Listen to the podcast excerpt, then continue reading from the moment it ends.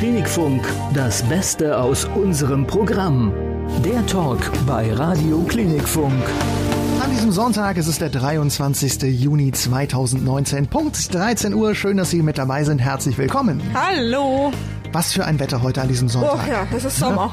Ja? Eben, man merkt, der Sommer ist da. Wir sind da bis 16 Uhr und in dieser ersten Stunde gibt's bei uns heute den Talk. Ich durfte ihn treffen, Radiolegende Werner Reinke vom Hessischen Rundfunk. Und in der kommenden Stunde lernen wir ihn kennen und sprechen über ihn und seine Radioanfänge. Wir begleiten Sie bis 16 Uhr besser durch den Tag. Wir sind... Wir sind Sabrina Konrad. Und Marco Themel. Schön, dass Sie da sind. Hallo. Radio Klinikfunk, Ihr gute Laune Radio. Das ist der Talk bei Radio Klinikfunk. Schön, dass Sie mit dabei sind und ich freue mich sehr über meinen heutigen Studiogast. Der ist männlich. Name? Werner Reinke. Alter? 73. Beruf? Rundfunksprecher. Hobbys? Fliegen und Skifahren und Tennis spielen. Was sind deine besonderen Merkmale? Was zeichnet dich aus? Oh, das müssen andere beurteilen. äh, mit Selbstlob habe ich es nicht so. und hast du ein Lebensmotto? Ein Lebensmotto, ja. Man kann eine Ziege hinten hochheben, aber kein Huhn. Auch schön bildlich gesprochen. ja. Radiolegende Werner Reinke ist heute mein Gast im Radioklinikfunk Talk. Ich freue mich sehr, dass du bei uns bist. Große Freude auf meiner Seite. Das sind Yasu mit Don't Go hier bei Radio Klinikfunk. Und weiter geht es jetzt mit Marco. Der hat Werner Reinke in Frankfurt beim Hessischen Rundfunk getroffen. Radiolegende Werner Reinke, heute mein Gast hier im Talk bei Radio Klinikfunk. Herzlich willkommen nochmal. Schön, dass du da bist. Dankeschön, ich freue mich. Wir alle in Hessen kennen dich ja seit Jahrzehnten aus den Radioprogrammen des Hessischen Rundfunks. Dabei bist du ja eigentlich gar kein gebürtiger Hesse, ne? Das stimmt. Ich komme aus Niedersachsen, aus Delmenhorst genauer gesagt. Mhm. Und äh, meine Rundfunkarbeit hat begonnen vor 50 Jahren bei Radio Bremen. Wie bist du denn aufgewachsen in Niedersachsen? Ja, als Sohn eines Tischlermeisters und seiner Frau, direkt äh, Jahrgang 1946, also gleich nach dem Krieg, aber bewusst keine Mangelerscheinungen mehr erlebt. Ich kann mich nur erinnern, dass äh, es zu viel Steckrübensuppe gab. Das mhm. war damals, weißt du, so, so monothematisch die mhm. Ernährung natürlich und äh, wenn es dann in einer Woche das dritte Mal Steckrübensuppe gab, weil es eben nichts anderes zur Zeit gab, da haben wir als Kinder uns dann schon mal beschwert. Und dann gab's entweder Butterbrot mit Zucker oder Butterbrot mit Speck, wenn's mhm. dann ganz üppig kam. Mhm. Und wir gingen raus auf die Straße und so alle Stunde ungefähr haben wir gesagt, Moment, wir müssen mal eben zur Seite gehen, da kommt ein Auto. Mhm. So war das damals. Wahnsinn. 26. Ja, ja, ja, großartig. Also natürlich glorifiziert die Erinnerung, aber äh, ich habe sehr schöne Erinnerungen an meine Jugend. Und ich habe im Internet gelesen bei der Vorbereitung auf die Sendung heute, ihr hattet zu Hause gar kein Radio. Das stimmt. Bis ich 14 Jahre alt war, gab es kein Radio. Ich nehme an, ich habe meinen Vater nie fragen können, der ist zu früh gestorben, aber ich nehme an, dass der durch den Reichsrundfunk geschädigt war. Er war absolut nicht verdächtig, Nazi gewesen zu sein oder auch Sympathisant der Nazis. Er war Sozialist und Kommunist. Und äh, es gab auch so Geheimtreffen während der Nazi-Zeit und so. Und da kann ich mir vorstellen, dass er die Propagandamaschine des Dritten Reiches unter Goebbels erkannt hat, mhm. das gleichgeschaltete Radio, was es im Dritten Reich gab, und dass er gesagt hat, eine ganze Weile, so ein Radaukasten kommt mir nicht ins Haus und ich lasse mich nicht von den Leuten äh, verbilden mhm. und lass mir nicht erzählen, wie mein Leben zu gehen hat. Basta. Mhm. Und als ich 14 Jahre alt war, sagte dann mal ein Kunde, als wir im Möbelgeschäft einkaufen waren, mein Vater war Tischlermeister, äh, sagte dann ein Kunde, und ihr habt kein Radio? Und meine Mutter war dabei und sagte, nee, meine Mutter war eine sehr musische Frau. Mhm. Äh, ach, ihr habt kein Radio? Nee, aber hier gibt's doch welche, hier kann man doch welche kaufen. Und dann war sozusagen mein Vater in der, in der Pflicht und kaufte dann auch ein Radio und mhm. dann ging's los, als ich 14 war. Was war das so für eine Erinnerung, wenn du jetzt an das erste Mal vorm Radio zu Hause denkst? Faszinierend, absolut faszinierend. Ich habe sehr früh einen Mann mit einer ganz besonderen Stimme gehört. Der Mann hieß Günter Bollhagen, war mhm. Moderator bei Radio Bremen mhm. und äh, der machte eine Sendung, die hieß Plattenpromenade. Mhm. Plattenpromenade von Radio Bremen. Mhm. Und nun wieder willkommen, liebe Freunde, zu einer Plattenpromenade am Abend. Wir beginnen heute mit Eddie Cochran und so, diese, dieser, dieser Tonfall. Ja. Das hat mich fasziniert. Da habe ich gedacht, boah, das ist ja irre. Äh, dass das später mein eigener Job werden würde, war da noch weit entfernt. Mhm. Aber fasziniert hat mich dass ich zu Hause sitzen kann und aus so einem Kasten kommen solche Sachen. Mhm. Das war unglaublich. Es ging ja nach der Schule dann aber erstmal beruflich in eine andere Richtung. Ja. Was hast du gelernt?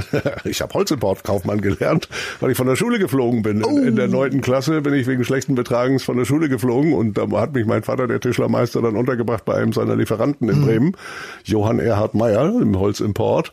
Äh, Und da habe ich Holzimportkaufmann gelernt. Und das war ein ganz toller Beruf. Das hat mir großen, großen Spaß gemacht.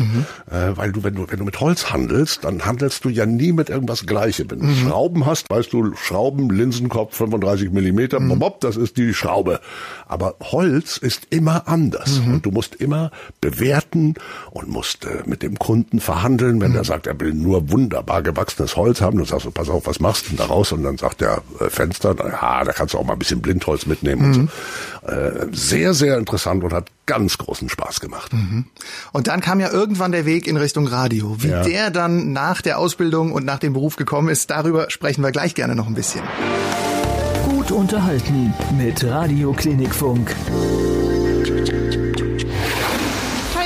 Und Pitbull mit Der She Goes an diesem Junisonntag hier bei Radio Klinikfunk. Und jetzt geht es weiter mit Marco, denn der hat Werner Reinke beim Hessischen Rundfunk in Frankfurt getroffen. Das ist der Talk hier bei Radio Klinikfunk. Mein Gast heute Radiolegende Werner Reinke. Freue mich, dass du bei uns bist. Ich freue mich auch.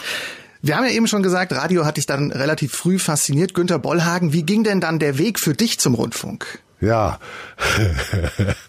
ich habe äh, während der Bundeswehrzeit Geld nebenbei verdient in der Kneipe, in einem Tanzschuppen in Delmenhorst. Bundeswehr war in Oldenburg, 35 Kilometer bis Delmenhorst, das war nicht so schlimm. Und äh, wenn Wochenende war, habe ich mir Geld nebenbei verdient als Gläserspüler in einem Tanzschuppen. Da spielte eine Kapelle, eine Tanzkapelle. Okay. Und wenn die Kapelle zum Abendessen ging, dann war sozusagen der Pausenfüller eine Diskothek, die die gebaut hatten. Da ging jemand hinter die beiden Plattenspieler und hinter das Mikrofon und spielte Musik und redete ziemlich dummes Zeug. Und dann habe ich zu dem Wirt gesagt, Fritz, der redet aber ziemlich in Quatsch. Und Fritz Lof sagte, wenn du das besser kannst, dann mach du das auch fünf Mark die Stunde. und schon saß ich hinter dem, hinter dem Disco-Mischpult. Okay. Und äh, war dort dann der, der Hausdiskjockey. Und als solcher haben wir, um die neuesten Platten zu haben, äh, die aus England importiert. Das heißt, äh, so Gruppen wie Dave D, Dozy Beaky, Mick and Titch oder Manfred Mann oder was es in den 60er Jahren alles so gab, die bearbeiteten natürlich erstmal den englischen Markt. Und äh, wenn sie dort fertig waren, ein Vierteljahr nach dem Erscheinen äh, der Musik, kamen sie dann nach Deutschland. Also kam das hier mit einer Verzögerung von, von naja, bis zu drei Monaten kam die Musik hier an in Deutschland. Und deswegen haben wir aus England importiert, beziehungsweise das hat ein Mann namens Harald Lieske in Bremen gemacht. So hatte ich immer die frischesten Platten. Und irgendwann habe ich dann mir ein Herz genommen, hat mein Idol Günther Bollhagen angerufen und hat gesagt, Herr Bollhagen, ich habe die Platten ziemlich viel früher als Sie. Möchten Sie mal, dass ich Ihnen was vorbeibringe und so? Und er gesagt, ja klar, gerne. und so lernte ich mein großes Idol Günther Bollhagen kennen, durfte äh, während die Platten gesendet wurden, also während der laufenden Sendung Plattenpromenade, neben ihm sitzen und ihm zuschauen beim Moderieren. Oh, ich kriegte den Unterkiefer nicht wieder hoch, was, was das für ein Hammerjob ist, da Das zu sitzen. vorstellen. So, und dann gab er mir nach der Sendung die Platten wieder und dann ging ich wieder. Und das haben wir etliche Male so gemacht. Und äh, irgendwann habe ich mir ein Herz genommen und habe gesagt, Mensch, wenn man sowas machen will wie Sie, was muss man da machen? Was hat man da für einen Werdegang? Ich hatte vorher während der Bundeswehrzeit schon mal an Radio Bremen geschrieben und die haben mir einen Brief geschrieben. Also man braucht mindestens drei Fremdsprachen, Journalismus muss man studiert haben und, und die Germanistik am besten auch noch. Und so, aber da wusste ich, das wird nie was für mich. Und Bollhagen sagt zu mir, na ja, Sie haben ja eine ganz schöne Stimme. Wissen Sie was? Ich schicke Sie mal zu einem Sprecherzieher. Das ist einer, der dir Bühnensprache beibringt. Und als Delmenhorster hast du ja ein bisschen Dialekt noch und der muss dann weggemacht werden und so und das bringt er dir dann bei. Das war Paul Henn. Und bei dem war ich ein halbes Jahr, habe dort sprechen gelernt und sollte da so ungefähr drei Jahre brauchen. Und nach einem halben Jahr brach bei Radio Bremen eine Grippewelle aus und die Nachrichtensprecher fielen um wie die Fliegen. Und der Chefsprecher von Radio Bremen, Hans Pelters, kam zu dem Paul Henn und sagte, Mensch, Paul, hast du irgendjemanden, dem du zutraust, Nachrichten zu sprechen? Und Paul Henn sagte zu meiner großen Überraschung, naja, der, dem ich das am ehesten zutraue, das ist der Reinke, der ist erst ein halbes Jahr hier, aber den schicke ich dir mal. Am nächsten Tag war ich zum Vorsprechen bei Radio Bremen, hab mich versprochen, 70, 80 Mal, boah, und hab gesagt, nee, Herr Pelters, entschuldigen Sie, ich bin noch nicht so weit. Und Peters sagte dann, nee, nee, ich weiß schon, was Nervosität ist. Mhm. Was machen Sie morgen früh um sechs?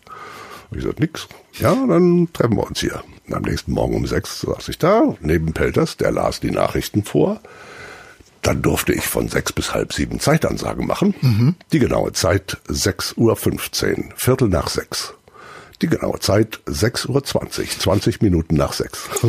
halb sieben las dann wieder Pelters die Nachrichten. Mhm.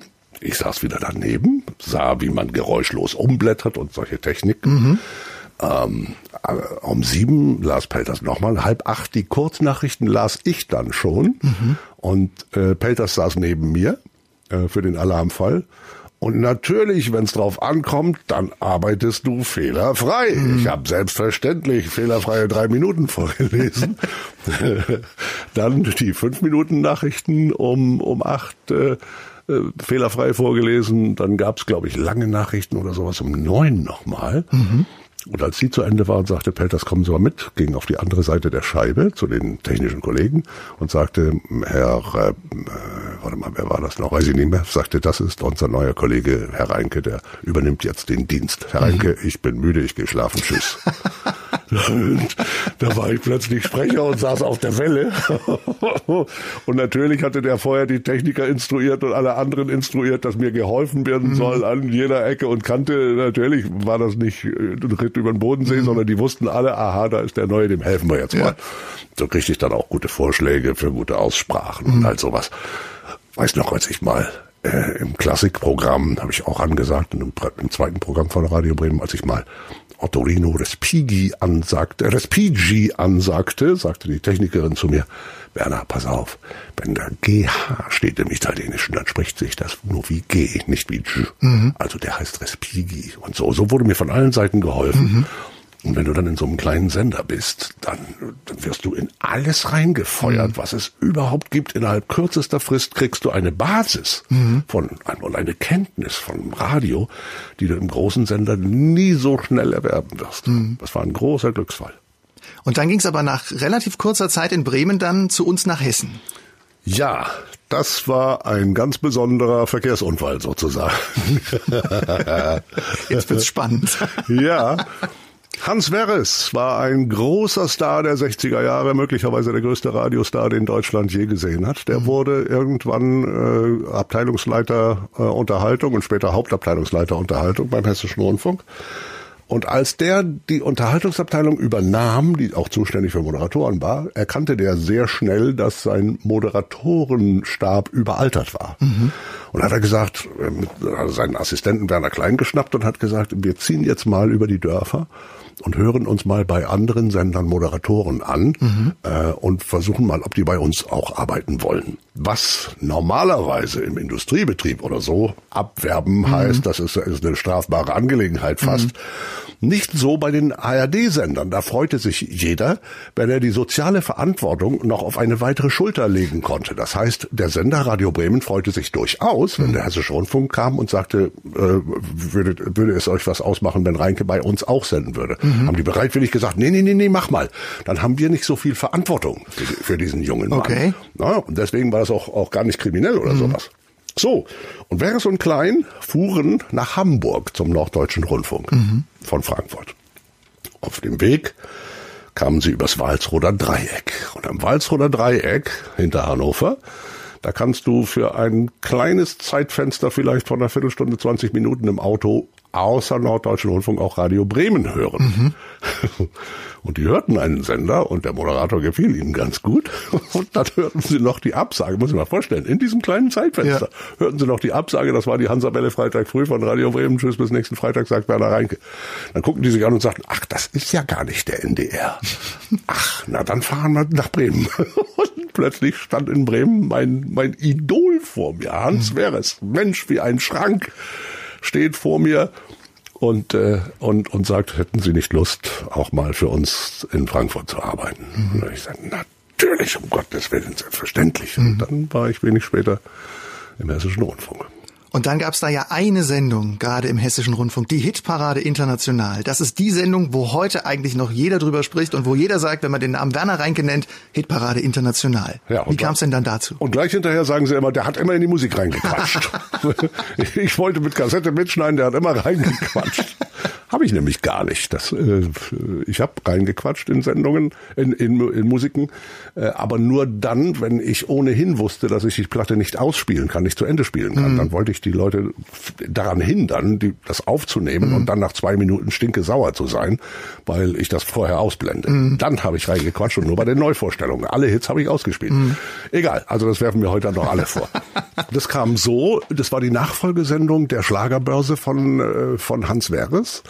Äh, die hat zunächst Achim Graul übernommen. Der mhm. hat, hatte mit der Moderation der Hitparade begonnen und dann gab's hier neue Vorschriften im Hessischen Rundfunk. Mhm. Ähm, wäre ein bisschen kompliziert, äh, das alles auseinanderzulegen. Denen wollte sich Achim Graul nicht beugen. Mhm. Und äh, dann haben die gesagt, Achim, du musst das unterschreiben, das geht nicht anders. Und dann, das mache ich nicht. Und weg war Achim. Und wir hatten keinen Hitparadenmoderator. Und dann mhm. haben sie mich gefragt, ob ich das machen möchte. Und dann habe ich gesagt, ja klar. Und mhm. schon ging's los. 1974 im Januar, glaube ich. Was ist das für ein Gefühl, wenn man jetzt so auf die Anfänge zurückblickt? Hast du noch Kassetten zu Hause mit den ersten Sendungen? Nee, nee, nee, nee. Ich habe ja gar nicht, meine, meine Sendungen schneide ich ja erst mit, seit es Computer gibt oder so. Ja. Da, seit es einfacher ist, mit dem USB-Stick dann im Auto mal äh, die Sendung zu hören. Ich habe mhm. ich hab das nie mitgeschnitten. Und heute sind auch Mitschnitte der Hitparade ziemlich begehrt mhm. auf dem Markt. Und äh, Menschen, die noch Mitschnitte haben, die einigen sich untereinander in Radioforen und sonstigen mhm. Dingen und stellen die einander zur Verfügung. Ja, wenn ich das höre, natürlich bist du dann kritisch. Wenn du 30 Jahre weiter bist, mhm. hast du Erfahrung gesammelt dann und du hörst diesen jungen Mann, der da vor sich hin quatscht. Mhm. Dann denkst du manchmal, na ja, das hätte er auch ein bisschen anders machen können, aber äh, ich kann mich auch sehr gut in die Zeit zurückversetzen. Und ich habe von Anfang an dieses unglaubliche Privileg gehabt, dass alle mir wohlgewollt haben. Es mhm. gab keinen Konkurrenten, es gab keinen Neider, es gab niemand, der mir Schlechtes wollte. Alle haben mir geholfen und es war immer ein großes Glück, für diesen Laden zu senden. Ja. Mhm. Ist ja schon ein paar Jahre her, die Hitparade international. Würdest du als Radioexperte sagen, dass so eine Sendung heute noch Bestand hätte, dass das heute noch funktionieren könnte? Nee, geht nicht. Aus, aus technischen Gründen. Also mhm. du, damals mussten die Leute 50 Pfennig investieren in eine Postkarte und die Postkarte verschicken. Mhm. Das war schon etwas Wertvolles. Heute würdest du das per E-Mail machen. Mhm. Und da ist der Fälschung Tür und Tor geöffnet. Mhm. Ja, da macht einer mit einem Automaten, schreibt er gleich 200.000 E-Mails mhm. unter, unter verschiedensten Namen und so und bescheißt dich von vorne bis hinten. Mhm. Das geht heute nicht mehr. Du könntest mhm. natürlich sagen, ja, wir machen wieder eine Postkarten-Hitparade, aber das wäre von, von, von vorgestern und, und auch das wäre wär ziemlich blöd. Mhm. Also etwas in dieser, diese Kunstform Hitparade, äh, würde heute scheitern, mhm. weil, weil du darfst nicht vergessen, auch damals die Begehrlichkeiten, einen Titel zu besitzen, mhm. und sei es nur als Kassettenmitschnitt, waren ja riesengroß. Heute machst du Doppelklick und hast das Ding. Mhm. Ja. Ähm, das waren andere Zeiten und äh, so eine Sendung wird nicht wiederkommen und oder wenn sie wiederkommt, wird sie scheitern. Das Radio hat sich weiterentwickelt und ja. darüber sprechen wir gleich ein bisschen ausführlicher hier bei uns. Okay. Radio Klinikfunk macht Spaß. A New Day has come, das singt Celine Dion hier bei Radio Klinikfunk. Und wir entschuldigen uns dafür, dass unser Livestream hängt, aber klicken Sie sich einfach mal auf radio.de und geben da in die Suchmaske Klinikfunk ein. Da können Sie uns auch hören und da funktioniert es auch. Und jetzt geht es weiter mit Marco, der Werner Reinke in Frankfurt getroffen hat beim Hessischen Rundfunk. Hier ist der Talk, hier ist Radio Klinikfunk. Schön, dass Sie mit dabei sind und ich freue mich, dass Werner Reinke heute mein Gast ist. Werner, du bist jetzt seit fast 50 Jahren beim Hessischen Rundfunk. Was ist denn das für ein Gefühl, so eine lange Zeit? Ja, viele, viele Erinnerungen an die ganze Zeit, an die Freunde, mit denen man das gemacht hat, äh, an den Wandel, durchaus wechselnde Gefühle. Es mhm. gibt durchaus beklagenswerte Entwicklungen aus meiner Sicht, aber ich zähle nicht zu den Leuten, die so plump daherkommen und sagen, früher war alles besser. Das mhm. ist nämlich Quatsch. Äh, aber es gab Sachen, die haben mir früher besser gefallen in meiner Arbeit und mhm. es gibt Sachen, die mir heute besser gefallen. Wenn wir darauf kurz zu sprechen kommen, die Digitaltechnik heute ermöglicht dir viel schneller mhm. Beschlüsse umzusetzen, Ideen umzusetzen. Ich kann heute mitten in einer Live-Sendung sagen, Mensch, da fällt mir ein, ich könnte jetzt mal Simon Garfunkel spielen mit einem Rock. 15 Sekunden später habe ich das aus dem Archiv reingeladen in die Sendung und es mhm. läuft einmal Rock. Mhm. Das war damals nicht möglich. Ähm, das ist also durchaus wechselhaft, die Erkenntnisse, die man da gesammelt hat. Aber die Erinnerungen an diese, was ist denn das inzwischen, 73 war, bin ich ganz gekommen, an die 46 Jahre, von 71 werden sogar 48 Jahre. Mhm.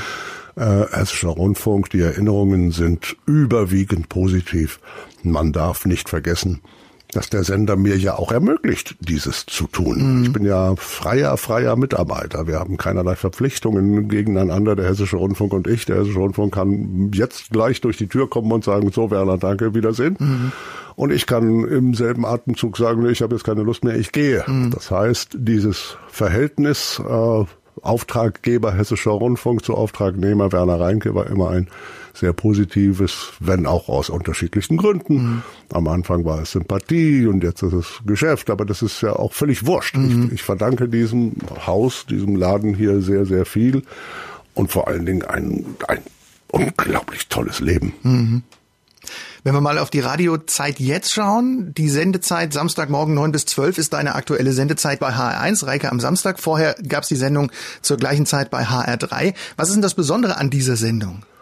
Das Besondere ist, dass Lydia und ich, also es gibt das Redaktionsteam Lydia Antonini Werner Reinke. Mhm. Zufällig auch, äh, hat eigentlich nichts miteinander zu tun, aber ist auch zufällig ein Ehepaar. Mhm.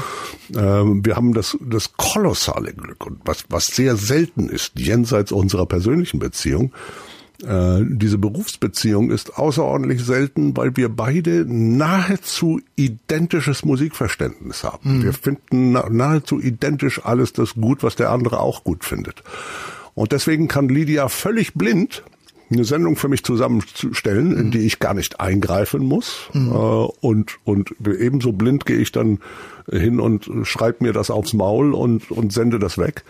Und das Tolle an der Sendung ist, wir haben absolute Freiheit. Mhm. Wildcard. Wir senden, was wir wollen. Selbstverständlich wissen wir, für welchen Sender wir senden und, mhm. und haben jetzt, wir würden jetzt nicht, weiß ich nicht, äh, den ganzen Tag Hardrock spielen oder mhm. sowas. Wir wissen schon, für welchen Sender wir arbeiten. Mhm. Und, aber die Musik, die hier gesendet wird, äh, entspricht auch unserer Sozialisation. Mhm. Insofern müssen wir uns nicht verbiegen und äh, stellen das her, was uns Spaß macht. Mhm. Und das ist in der heutigen Radiolandschaft ein absolutes Privileg. Das stimmt. Ihr dürft authentisch sein und das merkt man der Sendung auch an, ja. dass sie authentisch ist, ja, wenn man sie hört. Ja, das ist äh, in der Tat, da hast du ein Stichwort gesagt, Marco, das ist äh, ja das Wichtigste an einem Radiomenschen, der im Radio arbeitet für andere Leute, der Dienstleister ist hinter Mikrofon mhm. die Authentizität. Jeder Hörer wird dir sofort sagen, wenn du mit irgendwas um die Ecke kommst, ja Moment, aber vor einem halben Jahr hast du was ganz anderes erzählt, mhm. weil du hier den Leuten irgendwas vormachst tu das nicht. Mhm. Ist mein Rat an jeden, der beim Radio ist. Tu das, wovon du überzeugt bist und wohinter du stehen kannst und was dir Spaß macht. Ja. Dann wird's auch eine gute Sendung. Und man merkt auch, dass du mit Herzblut dabei bist. Es gab einige Specials im Programm von HR1. Lass knacken zum Beispiel. Ja. Du und dein Freund Thomas Koschwitz, ja. der ja jetzt auch bei HR1 ist. Was ist das eigentlich für ein Gefühl, nach so langen Jahren jetzt doch wieder auch mehr oder weniger zusammenzuarbeiten? Ja, Koschi und ich, wir, wir haben ja so eine, so eine Sonderrolle äh, gehabt damals, als er noch hier beim Hessischen Rundfunk war. Wir sind uns uns gegenseitig auf den Nerv gegangen sozusagen. Äh, Koschwitz hat eine, eine äh, Woche Frühsendung gemacht und ist über mich hergezogen und dann habe ich darauf wieder geantwortet und so. Es war natürlich alles freundschaftlich abgesprochen ja. und im, im gegenseitigen Konsens.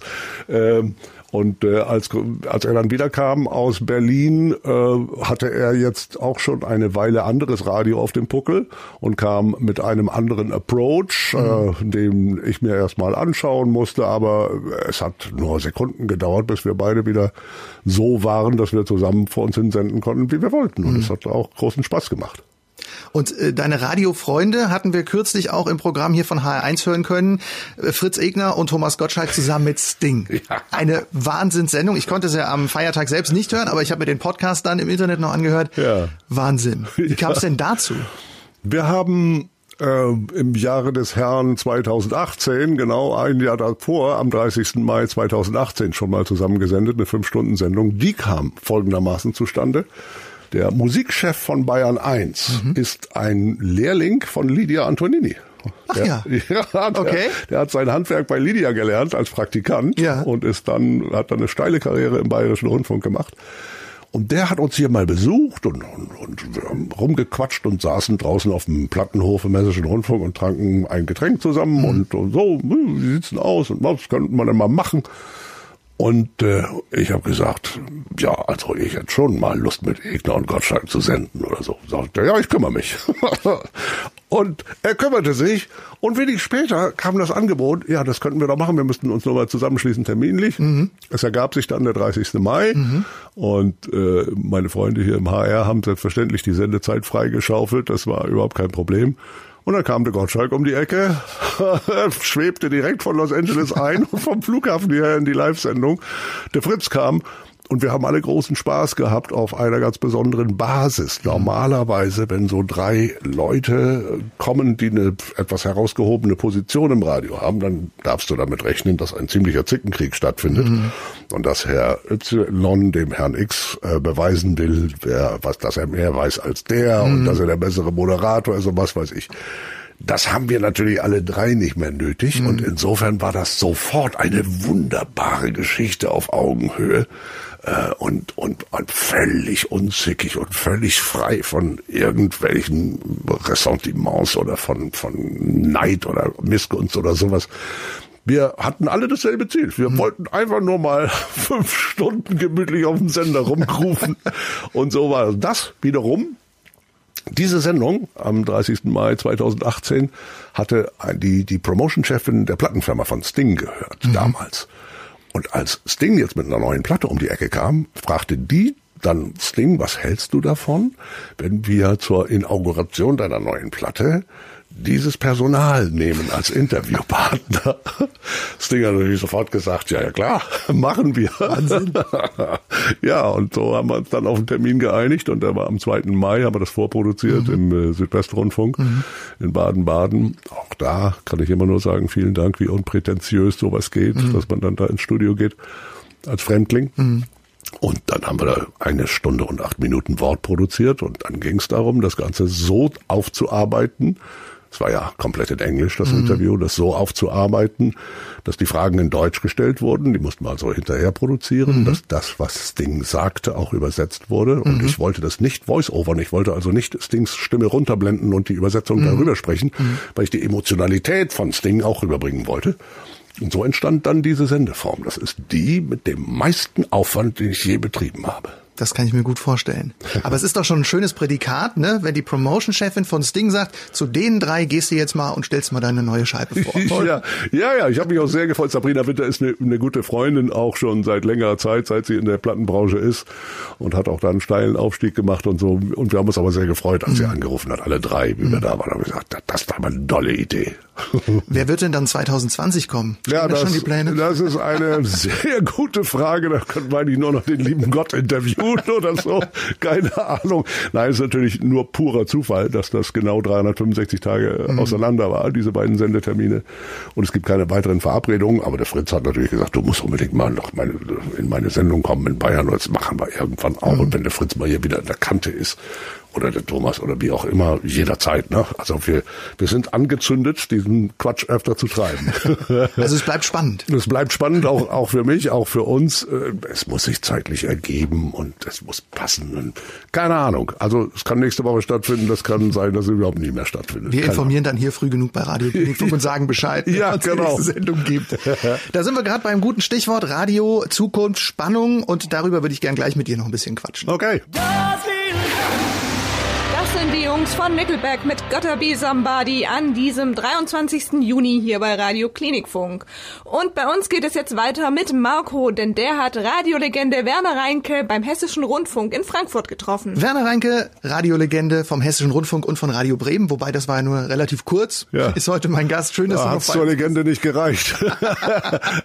naja, okay, ich sag mal, das war ja ein relativ kurzer Einstieg und äh, vielleicht hast du da manchen den Kopf gerettet in dieser kurzen Zeit. Keine Ahnung. Könnte sein, ja. Wir sprachen gerade eben schon mal über Radio damals, Radio heute und auch über das Thema Radio muss spannend bleiben. Jetzt ist ja das Problem bei vielen Radiosendern, die klingen alle gleich. Ja, man hebt ja. sich da inzwischen immer so ein bisschen von ab. Ja. Wie siehst denn du das Medium Radio als Kenner und als Experte so in 20 Jahren?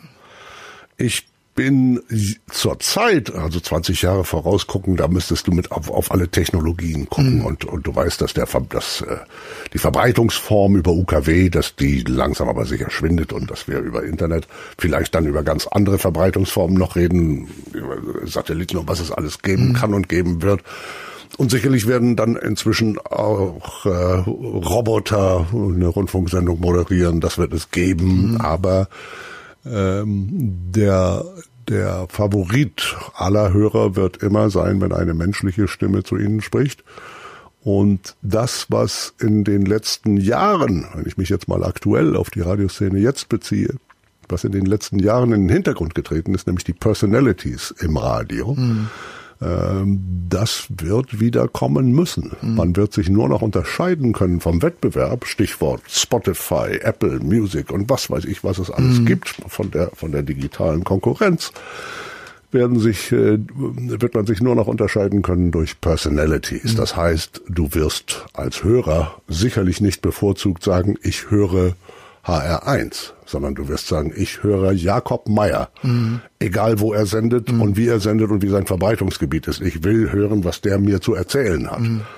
Und diese Personalities jetzt wieder zu bekommen, die man in den letzten Jahren so sträflich vernachlässigt hat, das wird eine besondere Herausforderung mhm. sein. Es wird Schulen geben müssen für, äh, für Rundfunkmoderation und für Rundfunkjournalismus äh, vermehrt wird es mhm. das geben müssen. Und äh, dann werden Personalities herangezogen werden müssen. Und äh, ich würde in einem solchen Falle, wenn ich mit dieser Schule noch was zu tun hätte, Gott soll schützen, mit 73 werde ich das sicherlich nicht mehr anfangen. Aber äh, ich würde jeden erstmal machen lassen. Wenn, mhm. du, wenn du kommen würdest, würde ich sagen, okay, mach erstmal das, was du am liebsten machst. Mhm. Zeig mir das, was du für dein größtes Talent hältst und dann basteln wir dran rum und dann sage ich dir, ob das zweckmäßig ist oder nicht so zweckmäßig, wie auch mhm. immer. Und dann so langsam aber sicher Personalities heranziehen. Das mhm. wird notwendig sein müssen, weil das das einzige Unterscheidungsmerkmal dann mhm. sein wird. Musik können alle spielen. Mhm. Äh, Musik aus dem aus dem Computer zusammenstellen zu lassen, ist nur noch nur noch ein ein Fingerschnipp. Mhm. Dann sagst du dem Computer, spiel mal dies, spiel mal das, schaffst dir irgendwelchen Algorithmus drauf und dann hast du Spotify und so weiter und Last FM und wie die alle heißen. Mhm. Und dann ist das der Wettbewerb. Das können alle. Mhm. Aber dir zu erzählen, was an einer besonderen Musik so besonders faszinierend ist und was dich emotional aufwühlen könnte und sollte, das können nur Menschen. Mhm. Und die wird es brauchen. In der Radioszene ist ja seit Jahren auch weit verbreitet, dass einmal im Jahr ein Preis vergeben wird. Und zwar der Deutsche Radiopreis. ja. Da sind wir wieder beim Thema Personality. Die wird da auch geehrt. Und du hast im Jahr 2012 den Preis für den besten Moderator bekommen. Ja. Was ist denn das für ein Gefühl, wenn man so einen Preis bekommt? Ja, das war schon irre. Äh, eingereicht wurde es, glaube ich, äh für die Kategorie beste Sendung mhm. und dann äh, riefen irgendwann die Leute zurück hier beim Hessischen Rundfunk. Es ist ja so, der Rundfunk muss einreichen. Mhm. Die Welle reicht ein. Also HR1 hat eingereicht. Mhm. Ähm, und dann riefen die wohl an und sagten, nee, lass uns mal das besser in der Kategorie Moderator machen. Das war jetzt nicht mein vorrangiges Ziel, mhm. einen Preis zu kriegen als bester Moderator Deutschlands. Ähm, ich wollte eigentlich für diese gemeinsam von Lydia und mir verbrochene Sendung wenn schon geehrt werden mhm. als, als beste Sendung mhm. oder so.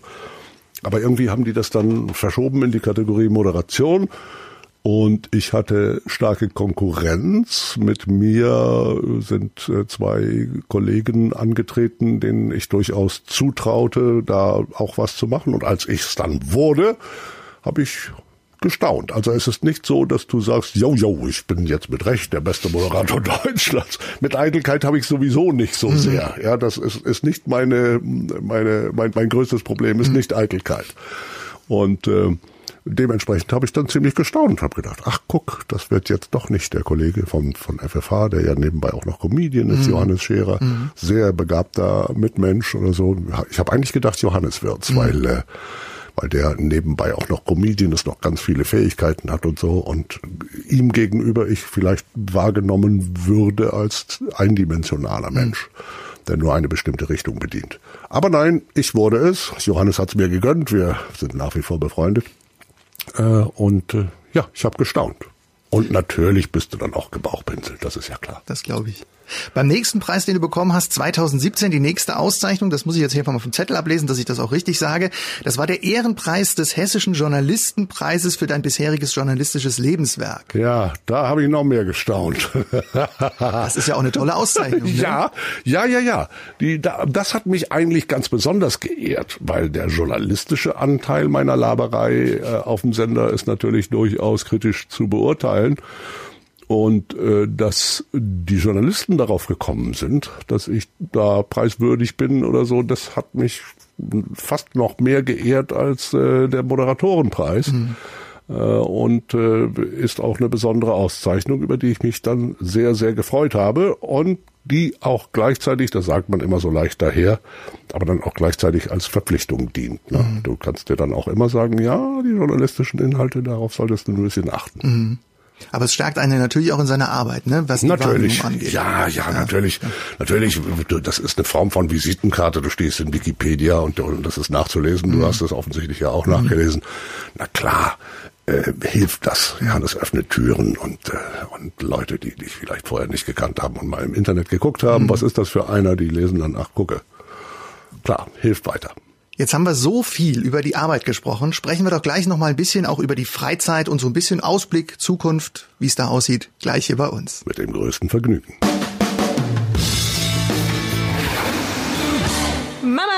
Von den Les Humphreys Singers hier bei Radio Klinikfunk und wir machen weiter mit Marco. Der hat Radiolegende Werner Reinke beim Hessischen Rundfunk in Frankfurt getroffen. Radiolegende Werner Reinke ist heute mein Gast hier im Talk bei Radio Klinikfunk. Ich freue mich sehr, dass du heute bei uns bist. Heute ist ganz auf meiner Seite, Marco. Ich habe es eben schon gesagt, wir haben jetzt so viel über Arbeit gesprochen. Sprechen wir doch mal ein bisschen über Privatleben und Freizeit. Wie sieht denn ein perfekter Freizeittag für dich aus? Du hast, du hast gerade so ein schönes Stichwort gesagt, dass ich mir einen, einen schönen Witz nicht ersparen kann. Gerne. Nämlich der gute alte Moderatorenspruch. Sprechen wir nicht mehr so viel von mir, sprechen wir von Ihnen. Wie fanden Sie meine letzte Sendung? Das ist so, so die Spitzeneitelkeit. Die Frage war, wie mein, äh, wie ein, ein privater Tag aussieht. Perfekter Freizeittag. Was gehört dazu? Der perfekte Freizeittag ist wie folgt. In, sagen wir mal, auf Helgoland ist schönes Wetter. Mhm. Und ich habe Zeit. Dann sieht der perfekte Tag so aus, ich klemme mir meine Ehefrau unter den Arm, wir fahren zum Flugplatz Egelsbach, setzen uns da ins Flugzeug, schieben's Gas rein und zwei Stunden später landen wir in Helgoland. Mhm. Unschlagbar diese Verkehrsverbindung. Normalerweise brauchst du Stunden und Tage, bis du in Helgoland bist. Ja. Wir juckeln dann da einfach mal hin und äh, landen auf der Düne wo der Flugplatz ist von Helgoland mhm. und dann würde man rüberfahren zur Hauptinsel und würde sich da einen netten Tag machen oder vielleicht zwei oder mhm. drei äh, und dann wieder heimfahren. Und das kannst du, da kannst du Helgoland jetzt mit jedem anderen Flugplatz ersetzen, mhm. wo es gerade interessant wird oder so. Das ist natürlich meine, meine ganz große Leidenschaft. Aber ich kann genauso gut zu Hause auf dem Sofa faul rumliegen und genießen, dass ich Rentner bin der nur noch einmal die Woche beschäftigt wird und ansonsten was lesen oder Fernsehen gucken oder oder oder Video oder sowas. Also äh, ich bin ein entspanntes Kerlchen. Das mhm. heißt, äh, bei mir muss nicht immer was los sein. Mhm. Ich kann auch sehr gut rumfaulenzen. Die gute, ich weiß nicht, ob Henry Miller es gesagt hat oder so, als sie ihn gefragt haben, was macht er, wenn er in Ruhestand geht, hat er gesagt, ich kaufe mir einen Schaukelstuhl. Und dann haben die Leute gesagt, ja, ja, ist ja gut, aber was machen Sie nach einem Jahr? Und dann hat er gesagt, nach einem Jahr fange ich ganz langsam an zu schaukeln. auch wieder ein schönes Bild. So, genau. So würde es bei mir dann auch aussehen. aber es ist äh, noch nicht in Sicht. Okay. Wenn wir mal blicken auf Künstler, die du in deinem Leben schon getroffen hast, mhm. das waren ja auch einige. Ja. Wer war denn der besonderste von allen? Kannst du das sagen? Ja, da, das kann man so pauschal eigentlich gar nicht beantworten. Ich, ich gebe dir gerne ähm, eine Antwort oder, oder mehrere Antworten mhm. dazu. Ähm, das unterteilt sich in besondere Menschen und Menschen, die eine besondere Geschichte zu erzählen haben und so weiter. Also einer der witzigsten überhaupt war Meatloaf. Mhm. Über den könnte ich jetzt gleich dir drei, vier wunderbare Anekdoten erzählen. Der hat, der hat nur Mist im Kopf, der Meatloaf. wenn der dir gegenübersteht äh, am Mikrofon, dann siehst du schon in seinen blitzenden Augen, jetzt kommt gleich wieder irgendwas Unfassbares um die Ecke, was der dann so für Geschichten erzählt mhm. oder so. Der war unglaublich komisch. Der Mann mit der ungeheuersten Geschichte war sicherlich Paul Anker. Mhm. Paul Anker hat mir äh, das, die Geschichte erzählt, wie er das äh, Lied Comme d'habitude von Claude François, dessen Text gekauft hatte mhm. und wie er das gut brauchen konnte, als er für Frank Sinatra My Way geschrieben hat. Mhm. Das war eine atemberaubende Geschichte. Jeder kennt das. Ne? Now the end is near. Mhm. I'm gonna face the final curtain. My friend, I say it clear. Case will say it with some certain. Und er hat mir erzählt, wie das zustande gekommen ist. Das mhm. war atemberaubend. Da habe ich den Untergeber nicht wieder hochgekriegt. Der hat sich mit Sinatra unterhalten damals und Sinatra hat ihm gesagt, ich hab's jetzt alles so satt hier, mhm. ich kann das alles nicht mehr, diese Mafia-Scheiße, was mir die Leute alle erzählen und dann, dann dieses Tourleben und ich mache jetzt Schluss. Und äh, Paul Anka war ganz betroffen und dachte, oha, Sinatra schreibt keine eigenen Songs. Sinatra braucht aber einen Song, in dem es um sein Leben geht, in, mhm. in dem er auf sein Leben zurückblickt. Und dann ist er heimgeflogen nach Kanada, der dabei auch dabei ist er zu Hause mhm. und hat sich hingesetzt und hat hatte diese Melodie von Claude François, Comme d'habitude, äh, und hat auf die Melodie den Text geschrieben. And now the end is near. I'm gonna face the final curtain. My friend, I say it clear, I state my case, of which I'm certain. Hat geschrieben, geschrieben, geschrieben. Draußen ging ein Riesengewitter los. Mhm. Es donnerte und blitzte und der Ernst der Lage war klar und er schrieb und schrieb und schrieb und war nach der Nacht fertig mit Schreiben und ist dann zurückgeflogen nach Las Vegas zu Sinatra mhm. und hat äh, Sinatra am Klavier das Lied vorgesungen und Sinatra hat gesagt, ja, lass mal liegen und so.